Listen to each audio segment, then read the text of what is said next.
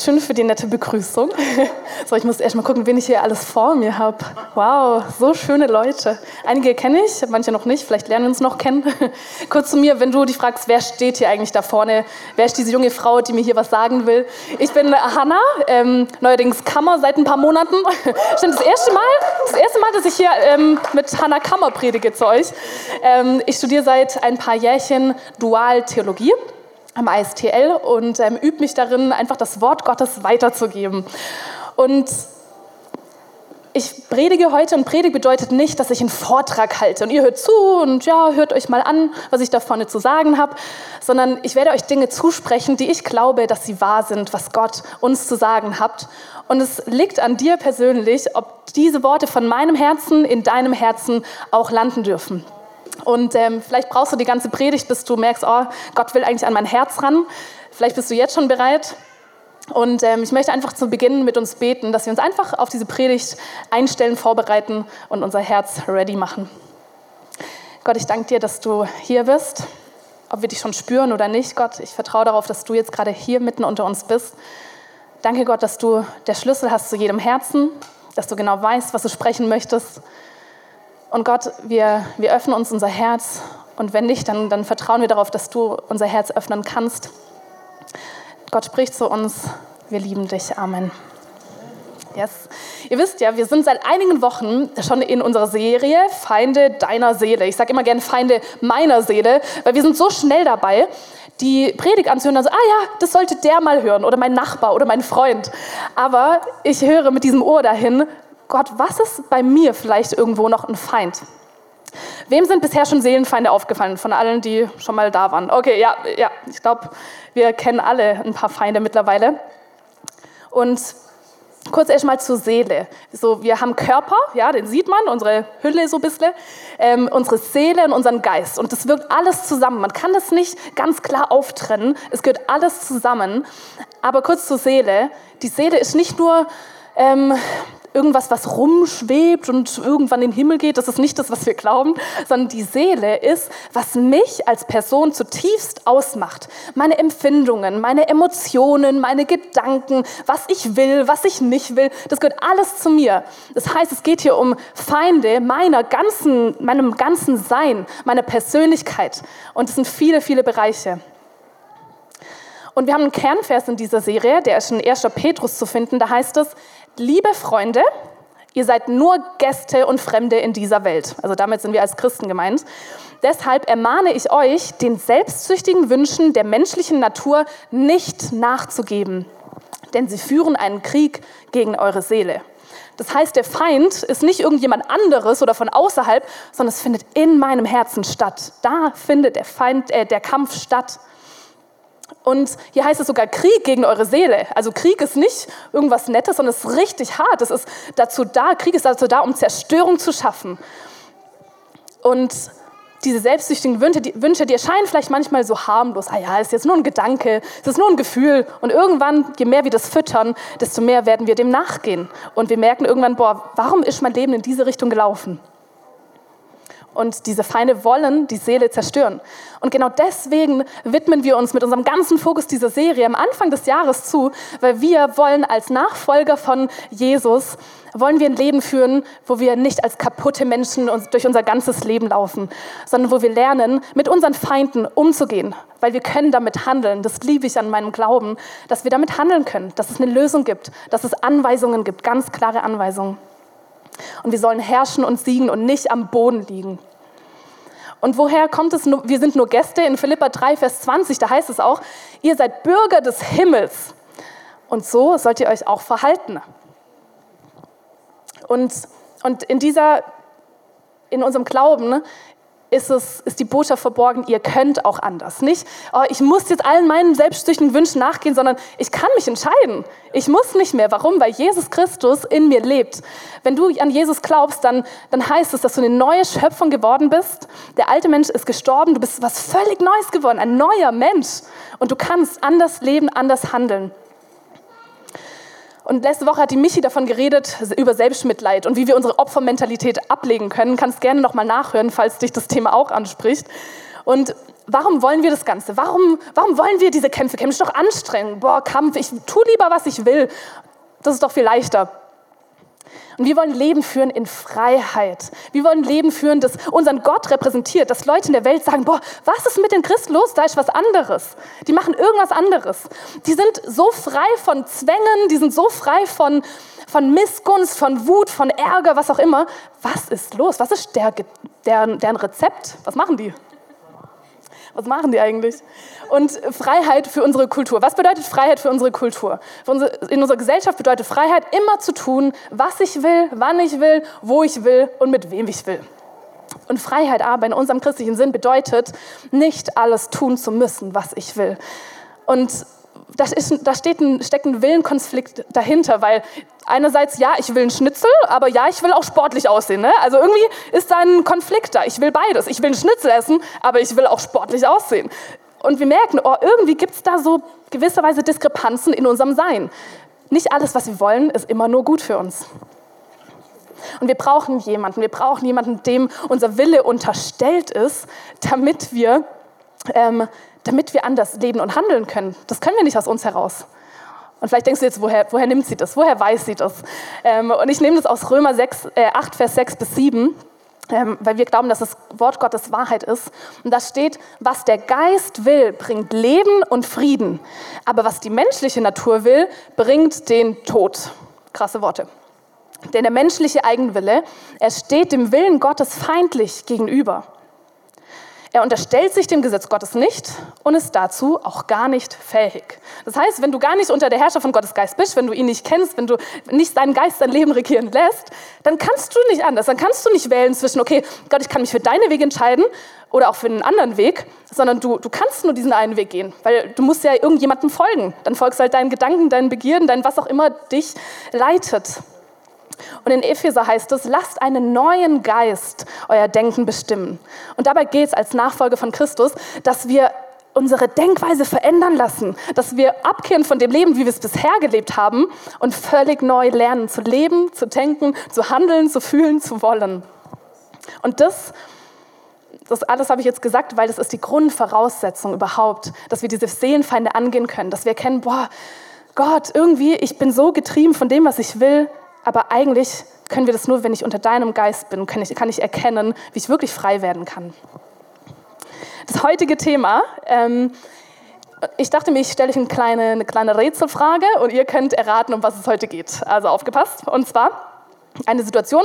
Ich habe mir meinen Tag vorgestellt, dass er super läuft und irgendwie läuft er komplett entgegengesetzt und ähm, entgegengesetzt von dem, wie ich es mir gewünscht habe, wie ich es mir erhofft habe oder wie ich es mir vorgestellt habe, mein Tag. Okay, was bin ich am Ende dieses Tages?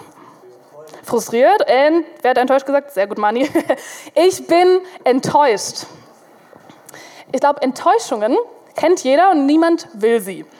Und in der Predigt ist es jetzt nicht das Ziel, dass wir sagen, okay, wir schauen, wie, nie, wie wir nie wieder enttäuscht werden können, dass nie wieder mich irgendwas enttäuscht. Das ist nicht das Ziel der Predigt, sondern dass wir lernen, wie gehen wir mit Enttäuschungen um und wie können wir lernen, ein Leben zu führen, wo nicht die Enttäuschung mein Leben bestimmen, sondern was anderes.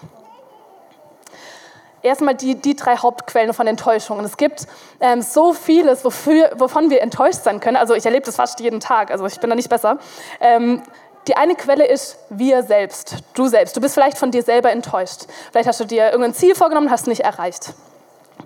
Der Petrus, ähm, der ist mit Jesus unterwegs gewesen und der kannte das ziemlich gut. Er war der, der zu Jesus gesagt hat, Jesus, ich bleibe dir treu. Ich werde immer bei dir bleiben. Ich bin dein bester Freund. Ich werde dich nie verlassen. Und wer die Bibel kennt, weiß, was Petrus dann gemacht hat. Er hat ihn verleugnet und das nicht nur einmal, sondern dreimal hat er gesagt, na, den kenne ich nicht, nein, nein, mit dem will ich nichts zu tun haben. Und am Ende, boah, wie muss es Petrus gegangen sein? Er wollte gar nicht mehr seinen Dienst vollenden, er wollte aufhören mit allem, weil er so enttäuscht von sich war. Ich zum Beispiel, ich vergesse ständig Geburtstage. Und auch diese Woche erst wieder. Die Rika hatte Geburtstag. Alles gut an dich. Und, ähm, und ich habe sie noch gefragt, Rike, wann hast du noch mal Geburtstag? Und sie hat mir gesagt, und ich habe es mir in den Kalender geschrieben, ich habe es auf unseren Wochenplan fett draufgeschrieben. Glaubt ihr, am 1. Februar habe ich ihr geschrieben? Nein, am 2. Februar. da ist mir auf einmal aufgefallen. Und ich war kurz enttäuscht, so, oh Hannah, nicht schon wieder.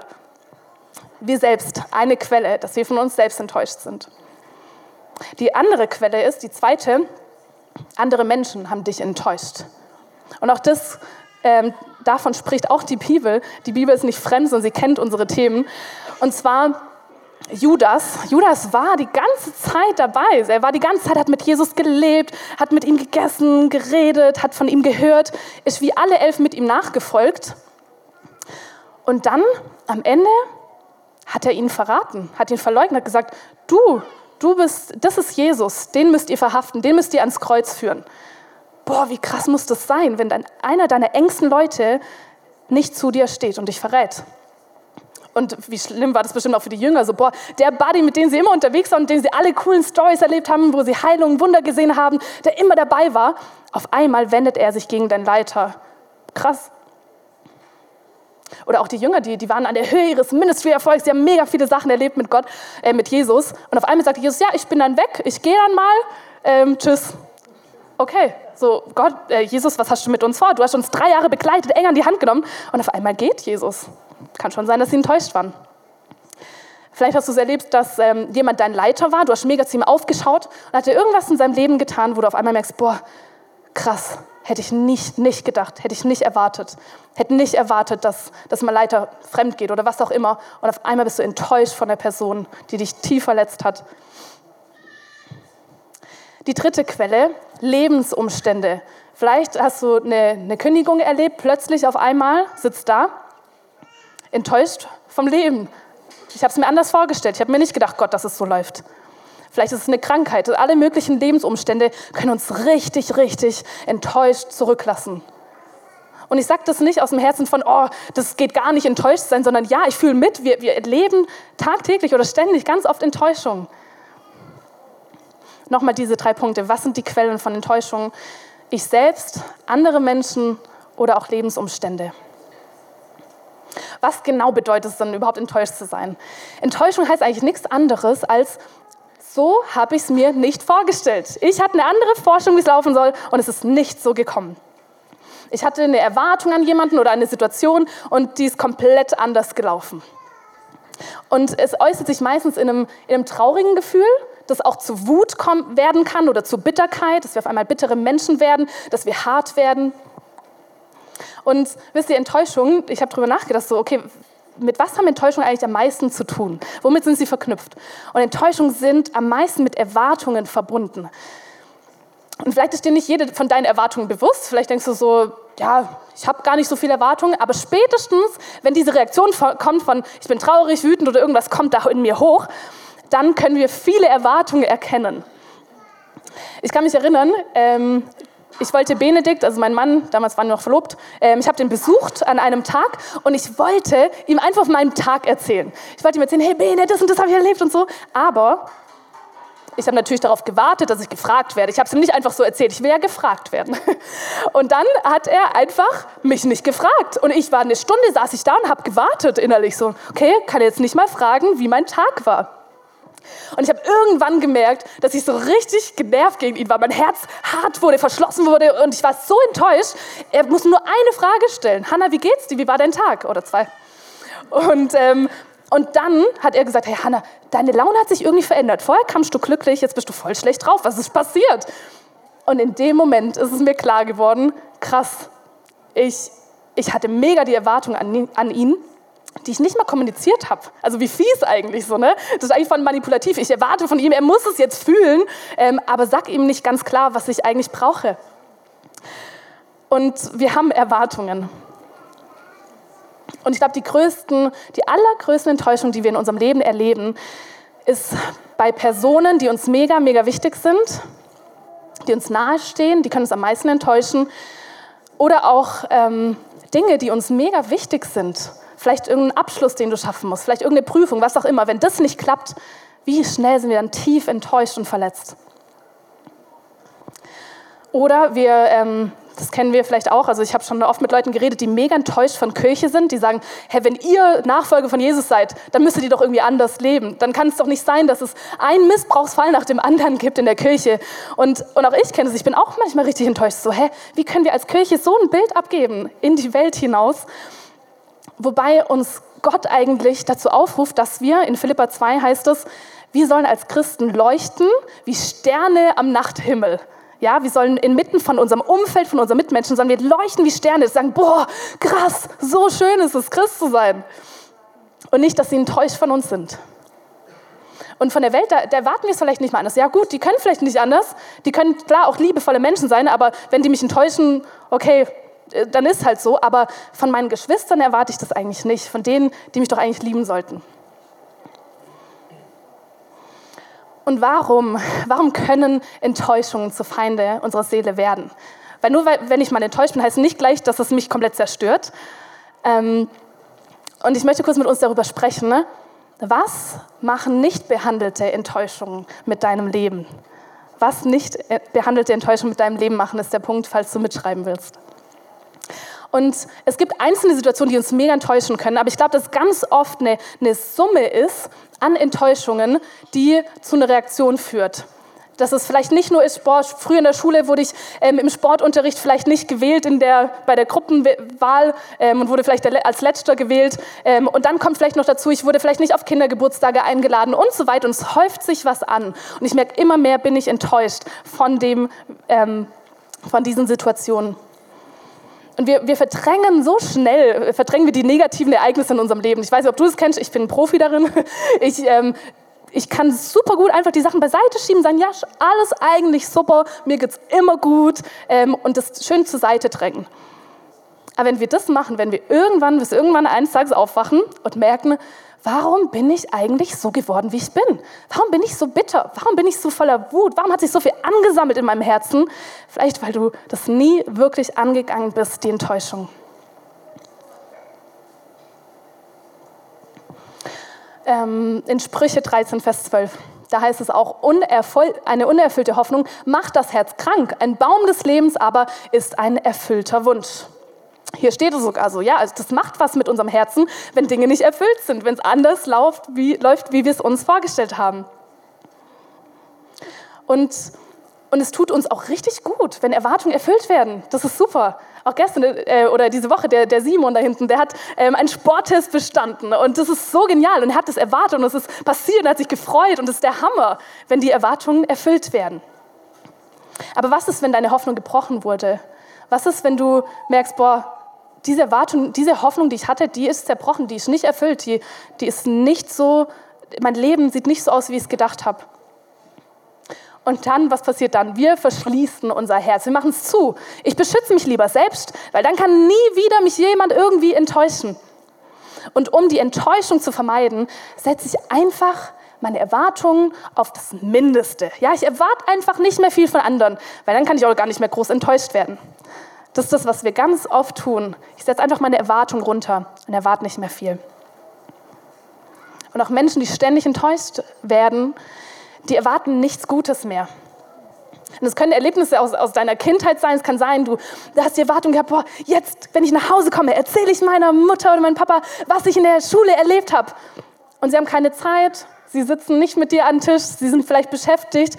Und du merkst, ah, gut, niemand interessiert sich vielleicht für mich und es enttäuscht dich.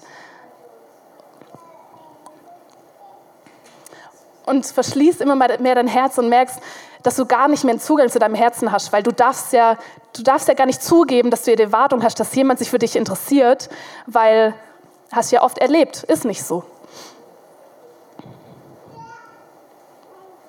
Und wisst ihr, wenn, was passiert dann? Wenn wir unser Herz verschließen, ne, dann berauben wir uns um etwas extrem Wichtiges, Wertvolles in unserem Leben. Wenn wir unser Herz zumachen, den Menschen oder wem auch immer gegenüber, dann verschließen wir uns und berauben uns um Intimität und um tiefes Vertrauen, dass wir gar nicht mehr zulassen, dass jemand nah an mein Herz ran kann oder dass ich jemandem tief vertrauen kann. Wir berauben uns selbst, wenn wir die Enttäuschung nicht bearbeiten, sondern sie unser Herz auffressen lassen und wir wie eine Mauer um unser Herz bauen. Ich schließe lieber zu, dann kann ich nicht mehr enttäuscht werden.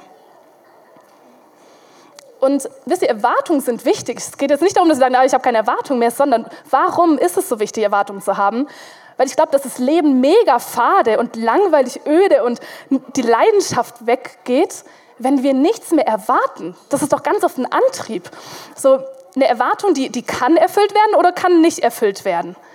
Aber keine Erwartung zu haben, das führt zu gar nichts. Also da, da passiert nichts, wenn ich gar nichts erst erwarte.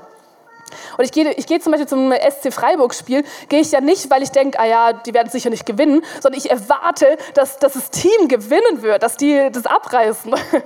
Und, und das motiviert mich, dass ich überhaupt zu einem Spiel gehe. Wenn es mir egal wäre, wie es ausgeht, würde ich wahrscheinlich gar nicht gehen.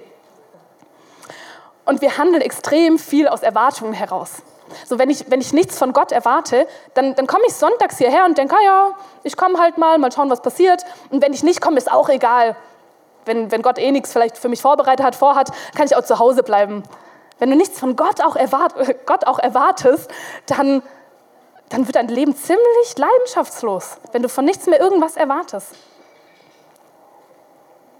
Und, und, Gott liebt es, wenn wir viel von ihm erwarten. Es gibt kaum was, glaube ich, was Gott mehr Ehre macht, als wenn wir ihm viel zutrauen und sagen, ja Gott, du kannst es, du kannst es ändern, du kannst da reinkommen, du kannst das wiederherstellen.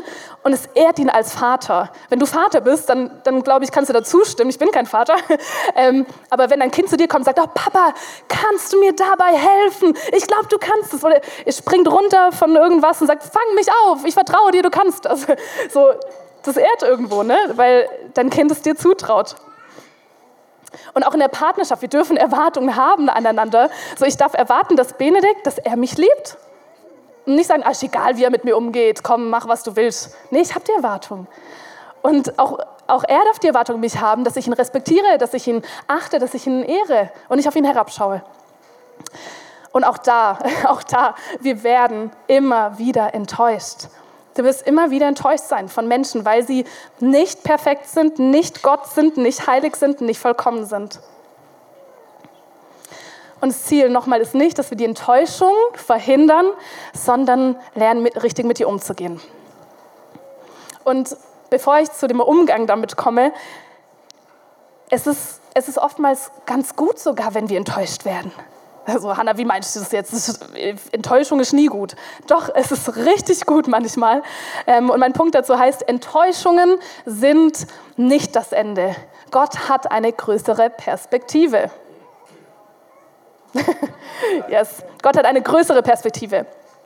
Und wo wir manchmal denken, boah, jetzt ist es vorbei, da kann niemand mehr irgendwas ändern und tun, glaube ich, Gott hat ganz oft eine viel größere Perspektive auf dein Leben quasi heißt Enttäuschung, das steckt eigentlich in dem Begriff selbst drin, enttäuscht. Ja? Das heißt, ich hatte vielleicht sogar eine Täuschung, habe ihr geglaubt und sie wurde wie entlarvt.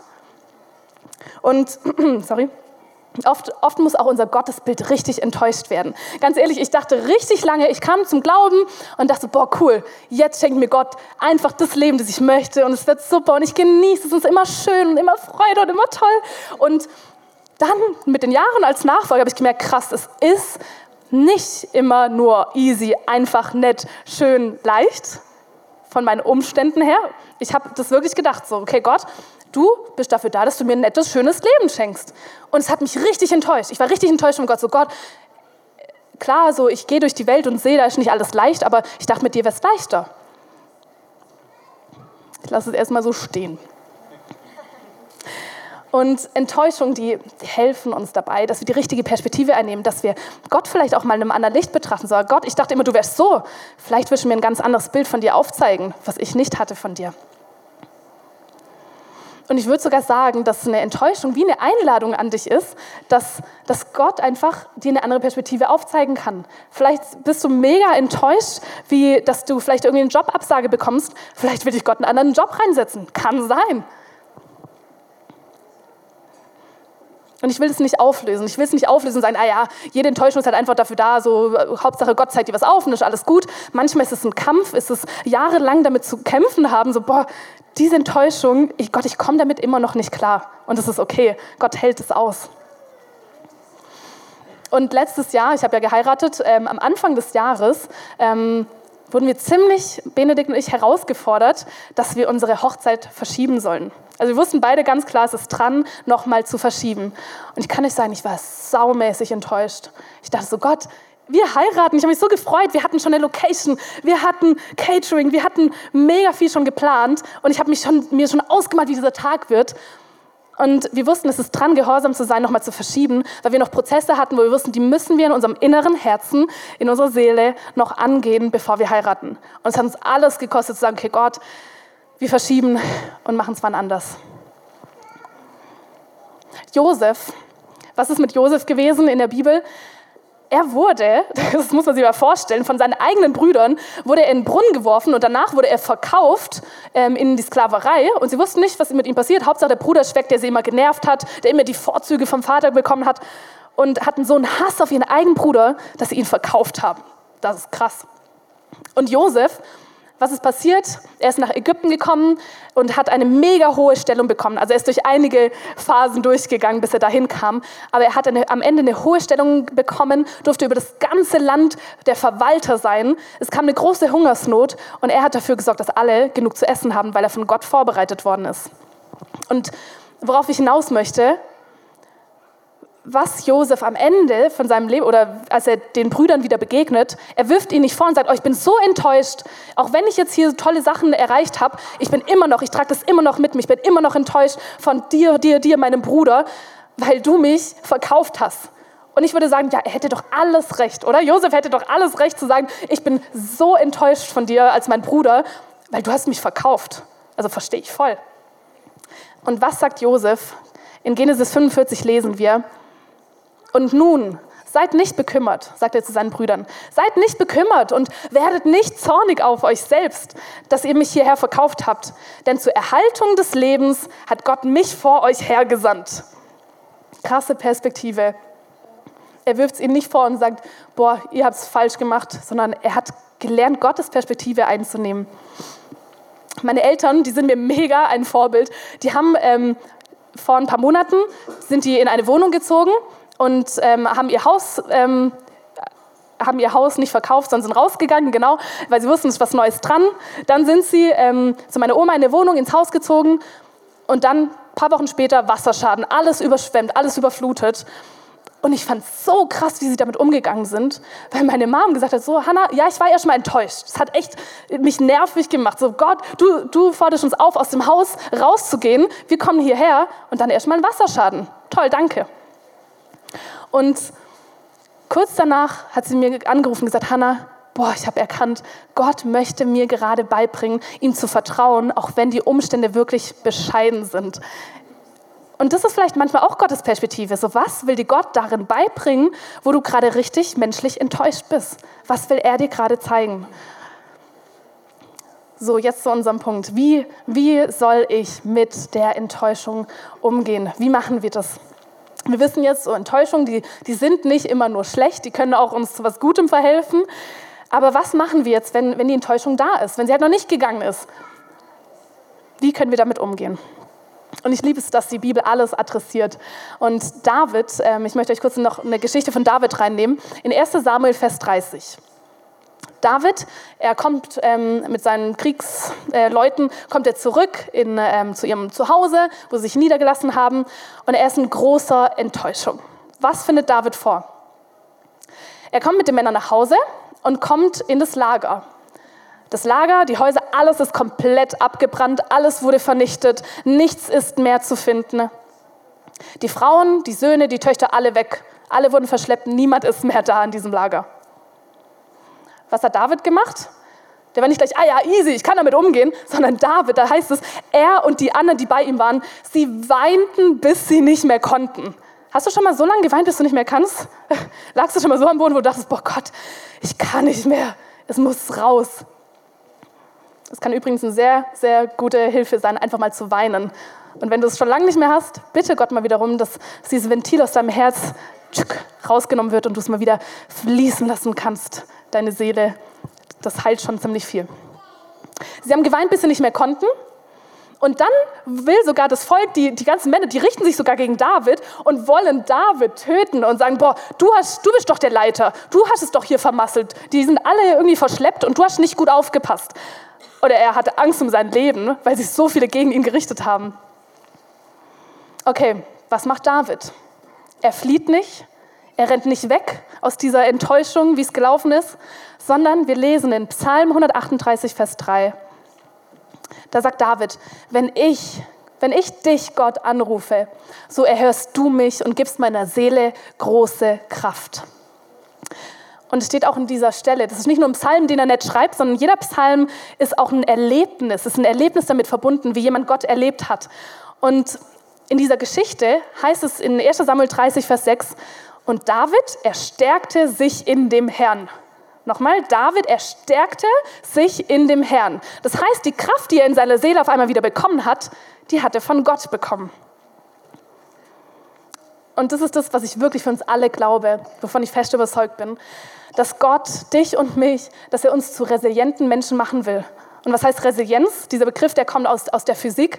Ähm, und das ist die Fähigkeit von einem Körper, dass er nach der Verformung wieder hergestellt wird, zurück in seinen ursprünglichen Zustand. Und ich weiß nicht, welche Verformung du in deinem Leben erlebt hast, wo du wirklich merkst, boah, ich war vielleicht früher viel glücklicher. Als Kind war ich die Freudige, wie auch immer. Und irgendwie hat mich mein Leben geformt, geprägt, geschliffen, wie auch immer. Und ich bin irgendwie verformt und nicht mehr so, wie es Gott eigentlich vorgestellt hat für mein Leben.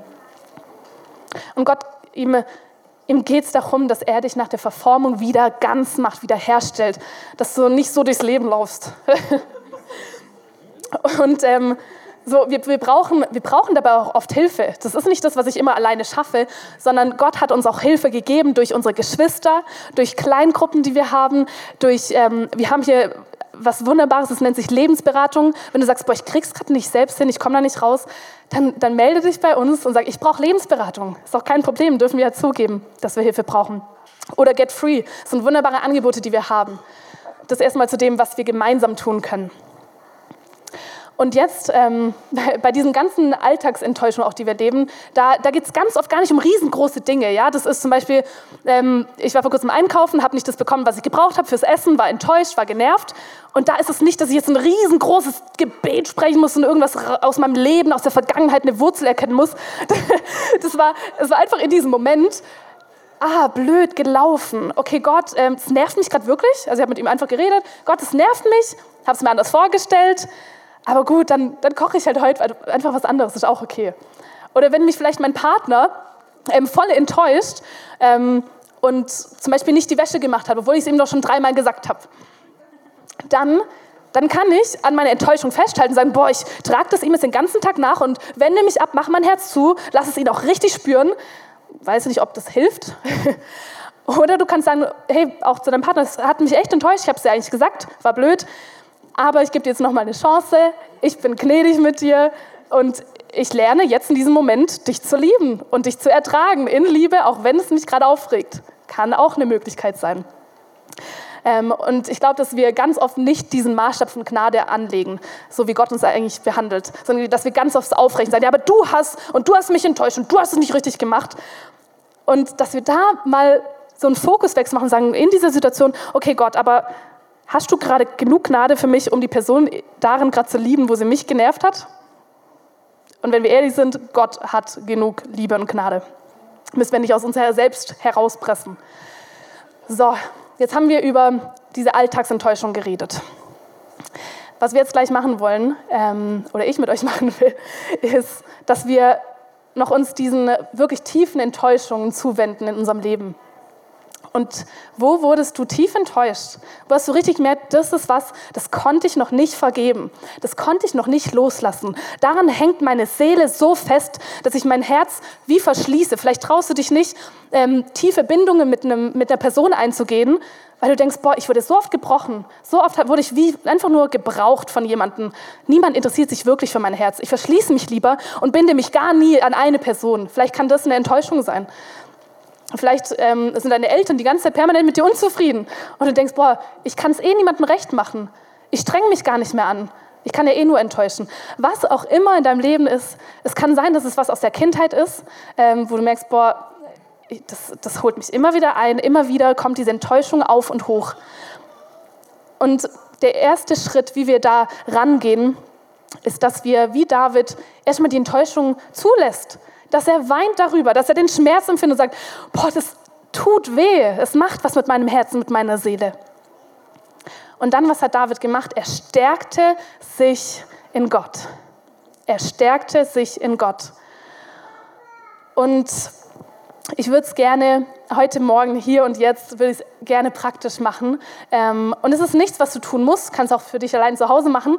Aber ich ermutige dich, mal einfach dabei zu sein und es nicht auf irgendwann zu verschieben, dann lassen wir es vielleicht wieder.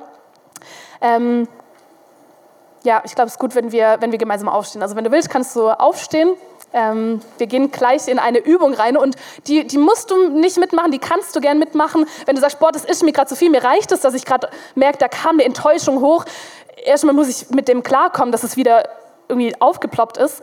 Ähm, aber wenn du sagst, ich möchte mit dieser Enttäuschung handeln und nicht wie eine verbitterte Person durchs Leben laufen, dann ist jetzt der Moment für dich, dass du damit zu Gott gehen kannst. Und ich will euch kurz, bevor ähm, wir das machen, euch auch wissen, was wir machen, ne? weil ich will nicht, dass ihr denkt, boah, die macht jetzt irgendwas mit mir, was ich vielleicht gar nicht will.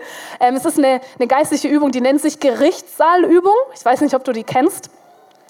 Die hat mir mega oft schon geholfen. Die hilft mir immer wieder auch im Alltag. Ich brauche das echt jede Woche. Benutze ich diese Übung, weil sie mir hilft, ähm, für Unrecht in meinem Leben eine Lösung zu haben.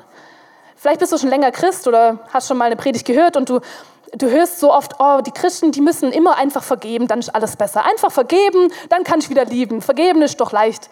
Nee, Vergebung ist schwer. Vergebung ist eine krasse Entscheidung und vielleicht immer wieder. Und vielleicht spürst du es gar nicht zu vergeben und machst es immer wieder und merkst so, Gott, irgendwie, warum hat es kein Ende? Ich muss es immer wieder tun, vielleicht auch.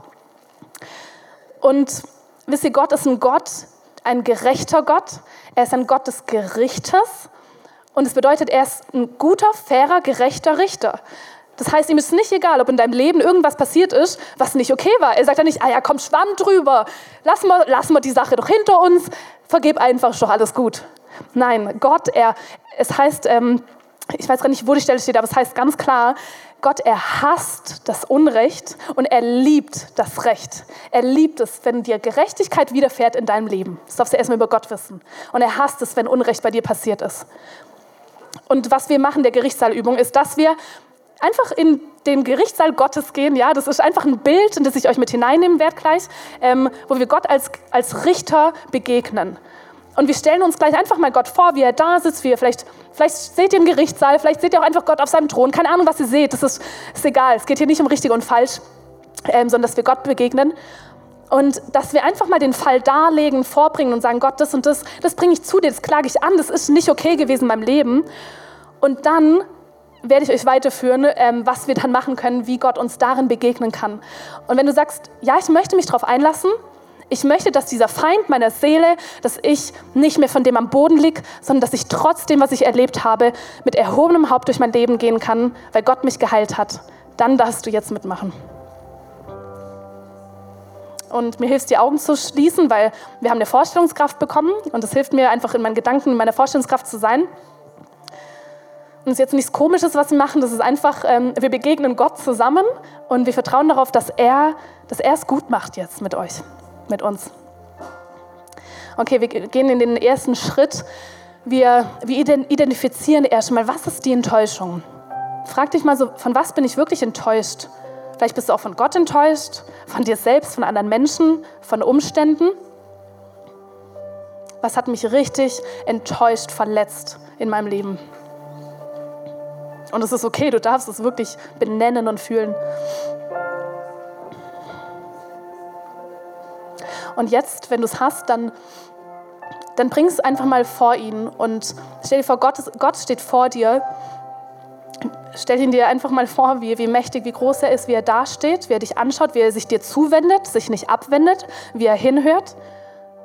Und dann leg mal den Fall einfach da vor ihm. Du musst jetzt auch nicht laut tun, das kannst du einfach innerlich tun. So Gott, ich komme heute vor dich. Das hilft mir immer so, Gott, ich komme heute vor dich. Und ich bringe dir, was auch immer die Enttäuschung ist. Sag's ihm einfach mal.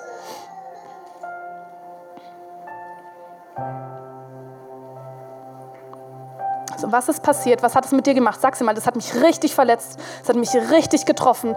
Das, das konnte ich bisher nicht vergeben. Das tut weh.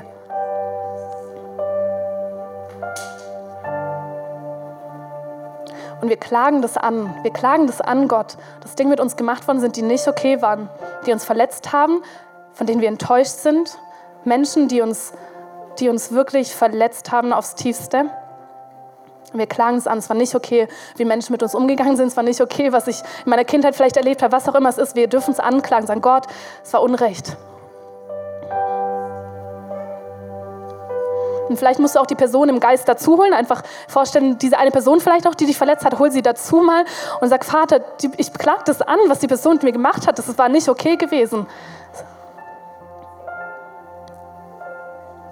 Und dann, dann nimm mal Gott wahr, was er macht sagt er, ah ja, komm, so schlimm war es doch nicht. Oder stellt er sich vielleicht auch einfach als liebender Vater zu dir und nimmt dich in den Arm und sagt, Kind, es war echt hart. Es war nicht einfach. Und ich heiße es auch nicht für gut, was mit dir passiert ist. Und lass diesen Moment echt mal kurz zu. Wir sind schnell schon wieder im nächsten, aber sei mal kurz da im Moment und lass den Schmerz echt mal zu. Es darf, es darf dich schmerzen, es ist okay.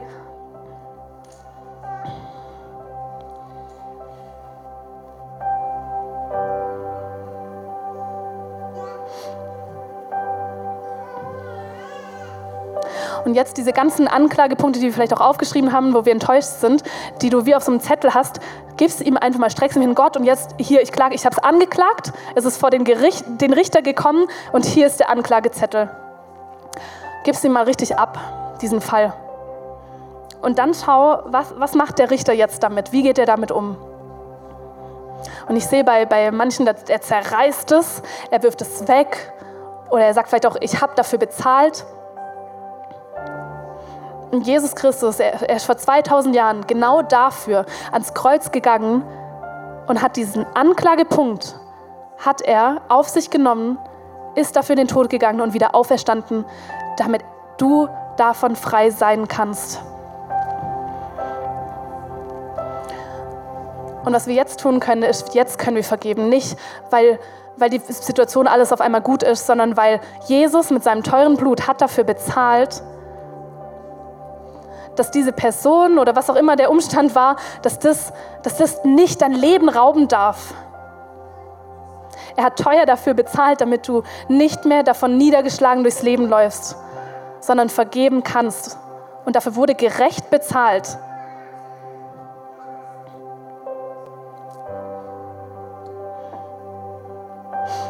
Und wenn du möchtest, kannst du einfach mal ihm sagen, so Gott, ich vergebe dieser Person oder ich vergebe mir selbst. Das ist auch manchmal wichtig. Oder ich, ich vergebe, ich, Gott, ich bitte um Vergebung auch da, wo ich dich vielleicht angeklagt habe, weil du, weil du mir irgendwas genommen hast, was ich so lieb hatte.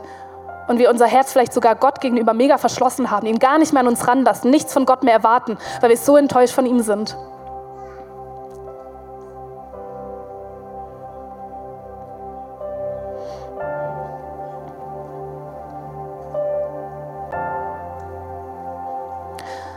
Und jetzt kommt der Punkt von, dass dein Herz behütet sein darf.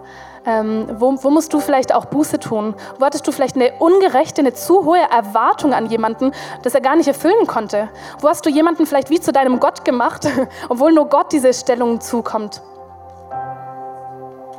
Und Heiliger Geist, ich bitte dich, dass du jetzt mit Überführung kommst, dass du uns aufzeigst, Gott, wo, wo wir umkehren dürfen wo wir vielleicht auch Punkte hatten in unserem Leben, wo wir ähm, uns an anderen versündigt haben. Gott, wir bringen das zu dir.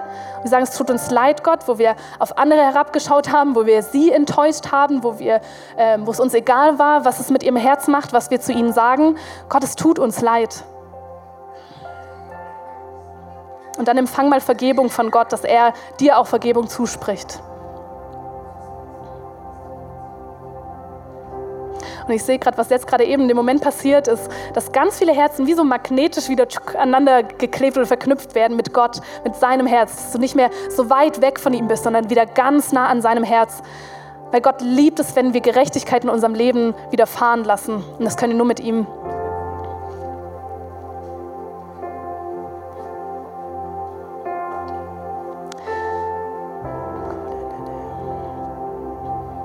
Und was wir gleich machen werden, wir werden gleich ins Abendmahl noch gehen.